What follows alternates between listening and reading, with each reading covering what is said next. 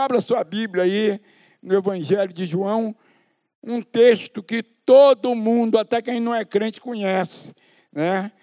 É, de, daquele encontro que Jesus teve com Nicodemos, né? Eu vou ler um texto maior, né? Como eu já falei aqui, se o pregador pregar mal, quando ele lê o texto, o povo já está sendo abençoado. Né? Então, a gente tem esse cuidado de ler o texto. E diz a palavra de Deus assim: E havia entre os fariseus um homem chamado Nicodemos, príncipe dos judeus. Este foi ter de noite com Jesus e disse-lhe: Rabi, bem sabemos que és mestre vindo de Deus, porque ninguém pode fazer esses sinais que tu fazes se Deus não for com ele. Jesus respondeu e disse-lhe: Na verdade, na verdade te digo que aquele que não nascer de novo não pode ver o reino de Deus. Disse-lhe Nicodemos: Como pode um homem nascer velho? Porventura pode tornar a entrar no ventre de sua mãe e nascer?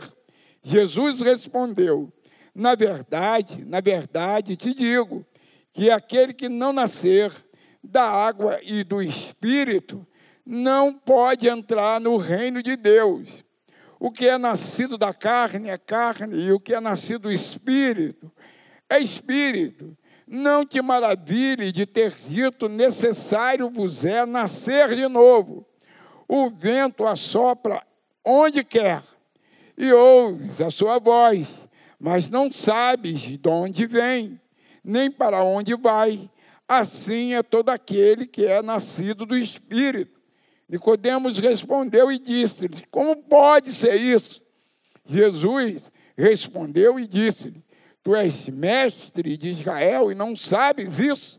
Na verdade, na verdade te digo que nós dizemos o que sabemos e testificamos o que vimos, e não aceitais o nosso testemunho.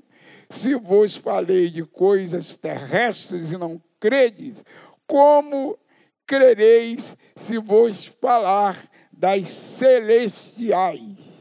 Até aí, Senhor, nesta reunião maravilhosa, nesta manhã. Senhor, nós já temos ouvido a tua voz, Senhor. Tu já tens falado conosco, Senhor, através dos louvores, de tudo que já foi dito aqui, dos testemunhos que fala da tua misericórdia, da tua grandeza, do teu amor, Senhor. Nós já temos ouvido a tua voz. Nós já temos sentido a tua presença nesse lugar. E agora, Senhor, nós temos lido a tua palavra e o nosso clamor, a nossa oração é que tu continues falando conosco, Senhor, continues falando comigo, continues falando com o teu povo e cumpre os teus propósitos eternos, curando, libertando e salvando tudo isso para a glória, tudo isso para louvor do teu nome em nome de Jesus. Amém. Aleluias. Bem, irmãos, é um texto assim muito conhecido, né? Se você, é, o pessoal aí do som me pediu para botar título nas mensagens. Eu não costumo fazer isso, né? Mas se quiser botar como ganhar a vida eterna, alguma coisa parecida, eu vou deixar aí por conta de vocês. É, alguém me pediu, bota título, pastor, para a gente poder botar, mandar para lá. Então, desde tempos remotos, sabe, longínquos, brota, sempre brotou no coração do ser humano a pergunta: o que fazer para ganhar a vida eterna. O que fazer para ir para o céu? Né? E por isso a gente tem tantas religiões aí no mundo que no final buscam agradar a algum Deus, mesmo que de, forma errada, não adorando Deus verdadeiro, mas eles acham que passam a ter uma relação com Deus por estar frequentando algum tipo de religião. Isso é alguma coisa que está no coração do, do homem, essa busca. E eu tenho dito que Deus tatuou na nossa memória ancestral o desejo de conhecê-lo, o desejo de ter comunhão com Ele, o desejo de ouvir a voz de Deus, o desejo de se relacionar diariamente, né? E diretamente com Deus. Esse desejo, eu creio que Deus colocou no momento da criação lá no interior do ser humano. No princípio, na era da inocência, isso acontecia naturalmente. A palavra de Deus diz lá em Gênesis, né, que Deus chegava até o jardim do Éden e conversava com Adão, conversava com, Ed, com Eva, conversava com as plantas. Você crê que Deus conversa com as plantas, que Ele tem essa capacidade? Eu creio. Né? Conversava com os animais, numa linguagem que só Ele sabe.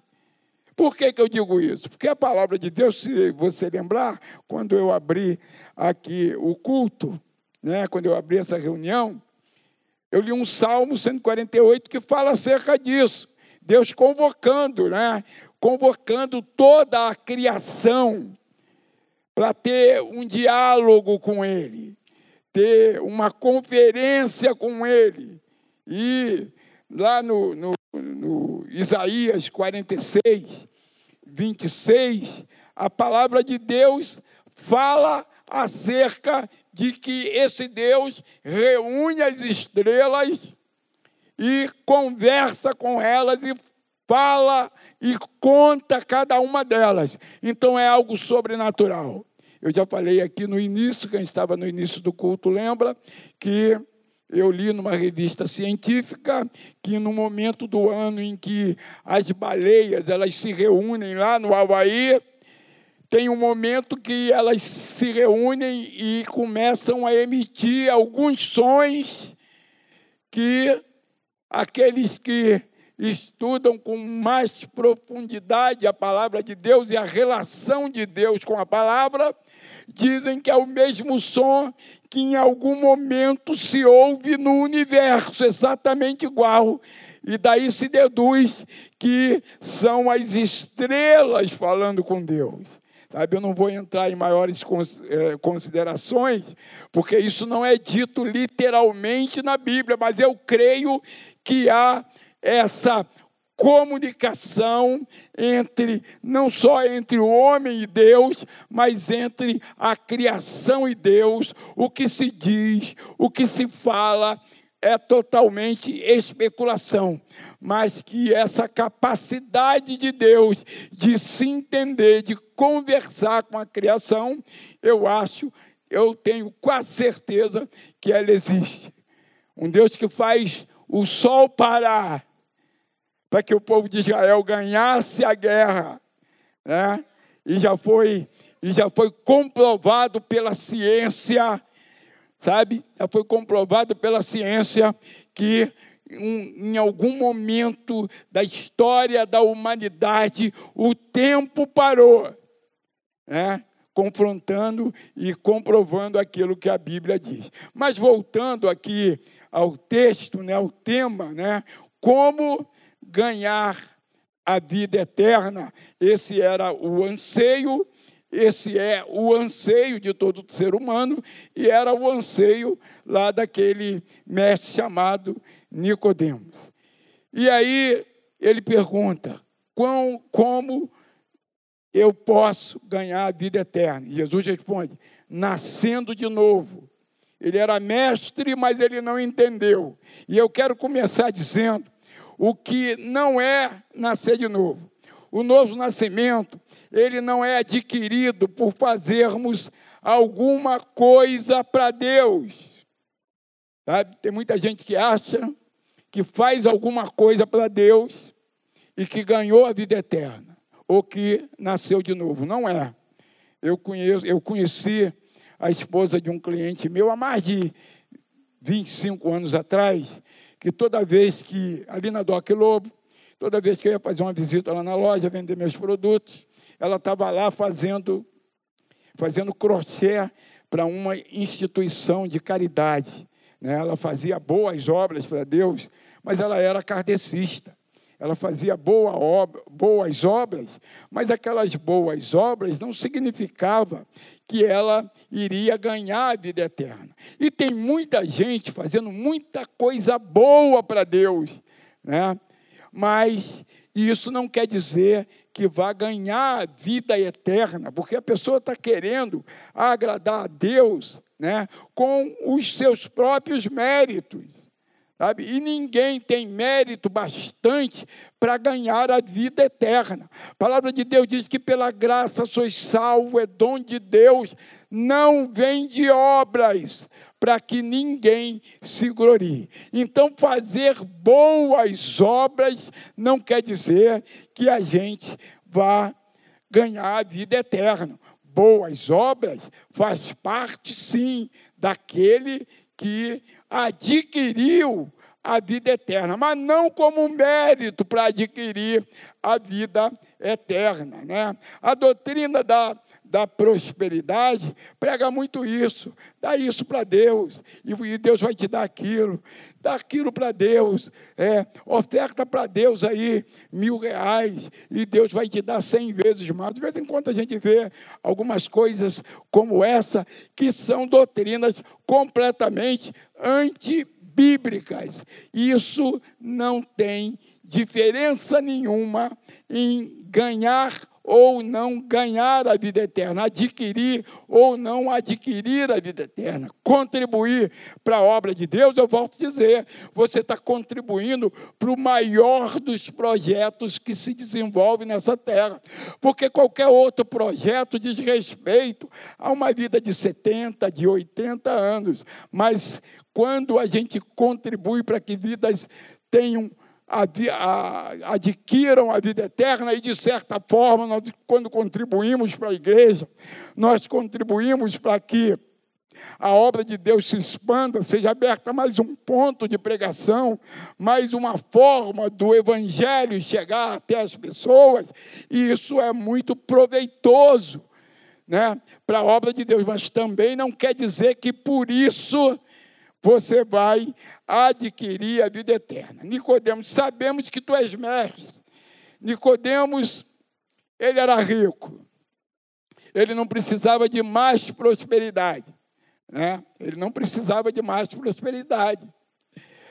Nicodemos, ele era culto, segundo a, a cultura dos hebreus, ele era culto, ele era entendido na lei mas a ele ainda não conhecia o propósito de Deus para a vida dele, apesar de ser culto. Então, a, a cultura não é algo que a pessoa adquire e, por causa dela, vai ganhar a vida eterna.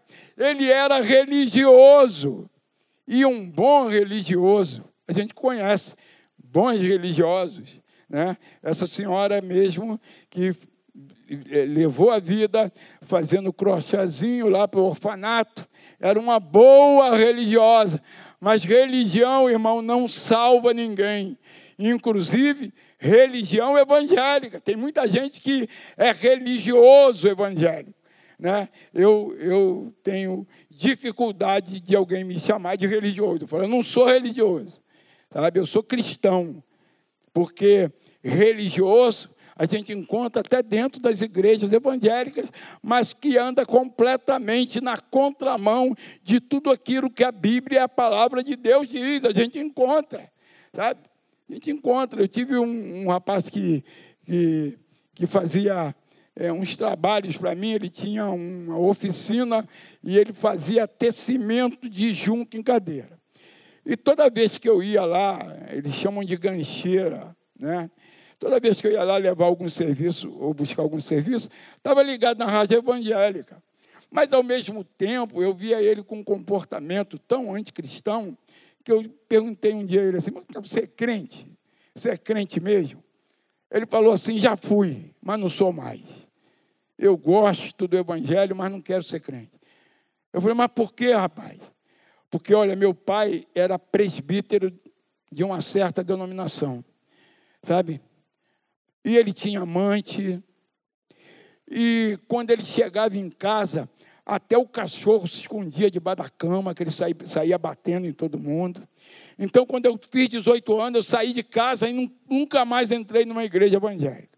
O aconselhei, conversei com ele acerca eh, de que a gente não deve olhar para as falhas das pessoas, mas são religiosos, assistem na casa de Deus, presbítero, né? E por outro lado, vive uma vida completamente contrária à proposta de Deus para aquele que quer ser salvo. Né? Porque, irmãos, conhecer e, e, e, e trabalhar na obra de Deus não é tão difícil. Agora, se consagrar consagrar a vida a Deus, se paga um preço, mas um preço que vale a pena pagar. É um preço que vale a pena pagar. Não é fácil, é difícil, é difícil. No nosso dia a dia é difícil. Ser crente na igreja é a coisa mais fácil que tem. Se botar asa, sai voando todos nós. Né? Mas segunda, terça, quarta, quinta, sexta, sábado, aí é que é o problema, sabe? E é aí que se vê quem é e quem não é crente. Nicodemos tinha uma vida ilibada e guardava todos os preceitos da lei, ou a maioria dos preceitos da lei, mas essas coisas não eram suficientes para a salvação. Ninguém pode achar que está salvo por, causa, por ter uma vida ilibada, ou ser um, um religioso zeloso, nem justiça própria, nem religião nos garante a vida eterna. Tá? Então, essas coisas não têm nenhum valor. Nicodemos era religioso, rico, influente na sociedade, justo aos seus próprios olhos, tinha também um conhecimento aprofundado, sabia que Jesus vinha da parte de Deus e tinha poder, porque tinha poder de operar milagres. Cuidado, não se estribe nisto, não se estribe nessas coisas a mulher do Bill Gates, né? é, segundo eu li, ela, ela doa 6 milhões de dólares todo ano para obras assistenciais. E algumas obras assistenciais cristãs, mas mesmo assim ela caminha numa direção completamente contrária a eternidade que nós, crentes, fiéis, esperamos, uma eternidade sem Deus. Nicodemos ele tinha muita informação, mas lhe faltava principalmente transformação de vida. E Jesus viu isso. E Jesus continua olhando para a igreja e vendo isso. Não basta somente ter informação acerca do propósito de Deus. É muito mais profundo no nosso dia a dia, porque Deus exige transformação de vida. Então, se nós quisermos ganhar a vida eterna, nós temos que deixar Deus e ansiar por Deus transformar a nossa vida mudar os nossos conceitos, sabe? As nossas opiniões contrárias à vontade de Deus.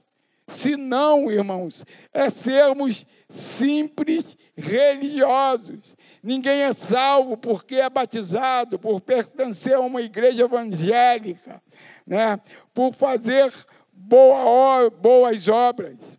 O que é o novo nascimento? É uma obra exclusiva do Espírito Santo. Nascer de novo é nascer de cima, é nascer do alto. E quais são os aspectos principais? Nós, tem, nós temos que exercer o nosso livre-arbítrio. Porque Deus, Ele não obriga ninguém a fazer, a fazer nada. Nós temos que exercer o nosso livre-arbítrio. Nós temos que querer nascer de novo. Nós temos que querer sermos transformados pelo poder de Deus.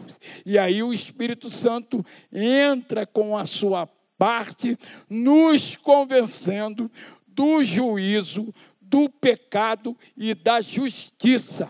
Isso é uma obra do Espírito Santo, mas o querer ser transformado, o querer nascer de novo, o querer mudar as nossas atitudes, o querer mudar os nossos atos é uma ação pessoal de cada um de nós. E nós temos que entender isso para que nós possamos adquirir a nossa vida eterna. Como eu disse, não é fácil. Como eu disse, demanda determinação. Como eu disse, demanda vontade. Como eu disse, negarmos aos nossos sentimentos, sabe? As nossas vontades, sabe? Aquilo que a gente quer. Não pode ser igual a Gabriela, eu, eu, eu nasci assim, eu vivi assim, eu vou morrer assim, sabe? Quem nasce assim, vive assim e morre assim, vai para o inferno, e o nosso objetivo não é esse. Nós devemos ansiar pela vida eterna. Aspectos sobre o novo nascimento, nós temos que querer abrir o nosso coração para o Espírito Santo trabalhar no nosso coração. Sabe? Abrir o coração, os corredores escuros da alma e pedir, Deus, penetra ali naquela parte que eu estou com dificuldade. Está escuro ainda. A tua luz ainda não chegou até lá. Você sabe qual é esse corredor escuro? Eu sei, nós sabemos. Sabe? Nós sabemos qual é esse corredor escuro que muitas vezes nos impede de receber a vitória nas nossas lutas e dificuldades, porque ainda existem corredores escuros que a luz do evangelho ainda não penetrou e essa luz ela precisa penetrar. Nicodemos era mestre. Nicodemos era alguém que conhecia a palavra e aí, o novo nascimento, ele é produzido também pela palavra. Quem não nascer da água, e eu creio que essa água que esse texto fala é a palavra de Deus. Sabe? Inclusive, eu vou de encontro a esse comentário aqui, porque quando eu preparo uma mensagem, minha família sabe, tem um monte de Bíblia em cima da minha mesa. Aí você fala, você não vai guardar essa Bíblia? Eu falei, eu preciso delas todo dia porque eu vejo uma versão, eu vejo outra versão, e aí eu vou ver dentro da minha, da minha, daquilo que eu quero, que Deus propôs para mim, sabe, a melhor versão. E nessa versão aqui, ela fala lá no comentário do Jimmy Swagger, né, que essa água aqui diz respeito ao nascimento natural, mas eu tenho o direito de ter a minha opinião acerca disso. Não que eu queira ser melhor do que ele, que eu não teria nunca capacidade de comentar versículo por versículo. Mas eu acho que essa água que Jesus diz aqui, quem não nascer da água e do Espírito, eu creio que é a palavra, porque é a palavra que nos purifica, não é a água do batismo ou qualquer outra água, mas é a palavra de Deus que nos purifica, é a palavra de Deus que nos, nos leva ao entendimento daquilo que agrada a Deus e daquilo que não agrada a Deus. Por isso, a nossa insistência em que a igreja participe da escola bíblica dominical, tenha conhecimento, se tiver tempo, né? E, e, e, o trabalho lá das condições, faça o IBM. Isso não quer dizer que você vai ser pastor, isso não quer dizer que você vai ocupar algum cargo de relevância, isso quer dizer que você está interessado né, a se aprofundar no conhecimento de Deus, saber mais de Deus, conhecer mais a Deus, se dedicar mais a Deus, sabe? Você tem que nascer da água e do Espírito. É o Espírito que nos induz a adorar a Deus, mas é a palavra que nos purifica. Efésios 5, 26 a palavra de Deus diz que a igreja é purificada através da lavagem de água pela palavra. A palavra, ela produz fé. Palavra produz fé. E sem fé é impossível agradar a Deus. Romanos 10, 17, que a fé vem pelo ouvir, e o ouvir a palavra de Deus. E eu colocaria a fé vem pelo ouvir pelo ler e pelo aprender, porque tem muita coisa que eu ainda preciso aprender ainda, né? Muita coisa ainda precisa aprender, mas a gente tem que ter um conhecimento bastante, pelo menos os pilares básicos do cristianismo, para que a gente não seja enganado pelas heresias que surgem todos os dias. Então, para nascer de novo, é preciso ser purificado pela palavra, é preciso deixar a fé nascer no nosso interior, no nosso coração, para que pela palavra nós sermos regenerados, porque a palavra, ela produz regeneração. 1 Pedro 1:23 diz: "Pois fostes regenerados, não de semente corruptível, mas da incorruptível, mediante a palavra de Deus que vive e permanece para sempre. Aleluia. A palavra de Deus, ela é imutável. Ela não muda. A palavra de Deus não muda. Jesus é a palavra. E a, palavra, e a Bíblia diz que ele é o mesmo ontem, hoje, e será o mesmo eternamente. Então, tudo aquilo que você lê, que você ouvir, por mais belo que seja, que não esteja assim, batendo com a palavra, descarte, inclusive algumas músicas. Inclusive algumas músicas. Tem algumas músicas que têm uma boa harmonia cantada nas igrejas. Tem algumas músicas que têm uma, uma boa poesia, mas são antibíblicas. Né? Teve um tempo atrás aí que eu estava até em São João aqui, vinte e tantos anos atrás, e isso me veio à memória. E tinha uma música que se cantava muito, que tem um anjo aqui, que tem outro anjo ali. Eu creio que tem anjos aqui. Mas não creio que tem anjos curando, porque quem cura é Jesus. Né? Então essa música dizia que tinha anjo curando. Quem cura é Jesus, irmão. É o poder de Jesus é que cura. Anjo é mensageiro. Deus diz assim: anjo, vai lá e toma conta lá daquela igreja, para que um assaltante não entre ali e cause algum dano aqui no culto. Eu acredito nisso. Acredito nisso, que tem anjo ali, ó. Eu não vejo, mas se o assaltante entrar, ele vai ver. Tenho certeza disso. E aí, é rapidinho, vou contar um testemunho. Eu não costumo contar testemunho no meio da mensagem, não, mas lembrei, sabe? Era o ano de 2019, não foi 2020, não. 2019, a Carol ainda estudava, fazia faculdade presencial, ela está terminando online por causa da pandemia. E de manhã ela saiu da faculdade, voltou e me chamou, eram umas sete e meia. Vou parar um carro aqui na porta, eu estou com medo. Ela estava saindo para a faculdade. E aí eu saí no portão E aí tinha um carro parado na minha porta, vidro preto fechado, ligado, ar ligado.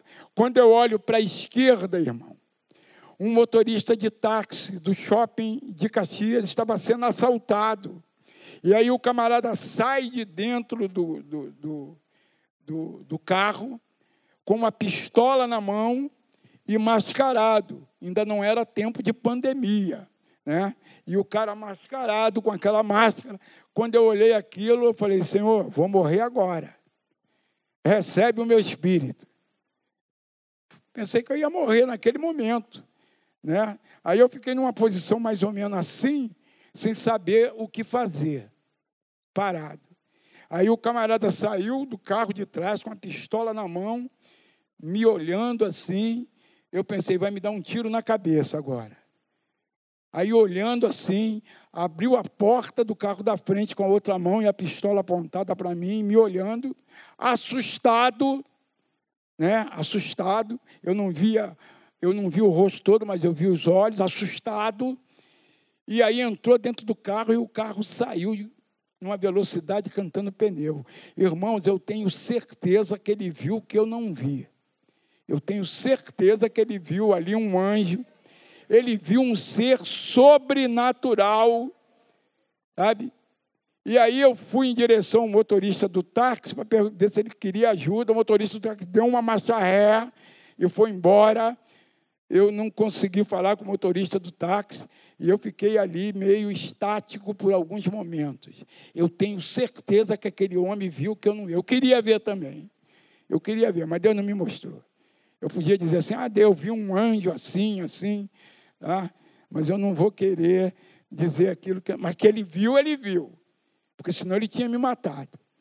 Sabe? Eu creio que anjos cumprem os propósitos que Deus estabelece. Mas curar só Jesus. Sabe? Curar só o Senhor Jesus. Então, se vier até um anjo te falar alguma coisa que não está de acordo com a palavra de Deus, rejeite, porque não é de Deus, não vai contribuir para o teu conhecimento de Deus. A palavra de Deus, então, ela produz regeneração, pois fostes regenerados não de semente corruptível, mas da semente incorruptível, mediante a palavra de Deus que vive e reina para sempre. E isso não muda. Ninguém verá a Deus se não tiver a natureza regenerada, se não nascer de novo. O novo nascimento, ele é produzido pelo Espírito. O novo nascimento é produzido pelo Espírito. O Espírito é o agente do novo nascimento. Mas eu volto lá atrás. É necessário querer, é necessário buscar. E buscar-me-eis e me achareis quando me buscardes de todo o vosso coração. Sabe? Precisamos buscar. Tito 3,5 diz assim: não por obras de justiça praticadas por nós, mas segundo as suas misericórdias, ele nos salvou mediante o lavar regenerador e renovador do Espírito Santo de Deus. E você precisa de renovação. Busque Deus nessa manhã. Faça um propósito com Deus nessa manhã. E Ele vai regenerar a tua vida, o teu espírito, o teu caminhar diante dele o Espírito Santo implanta em nós o princípio da nova vida. Então, nós somos gerados de novo. João 3,8 diz que o vento sopra onde quer.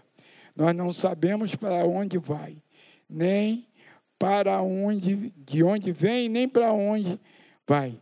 Assim como o vento, o Espírito Santo, ele é invisível, mas ele é perceptível quando nós buscamos a face de Deus.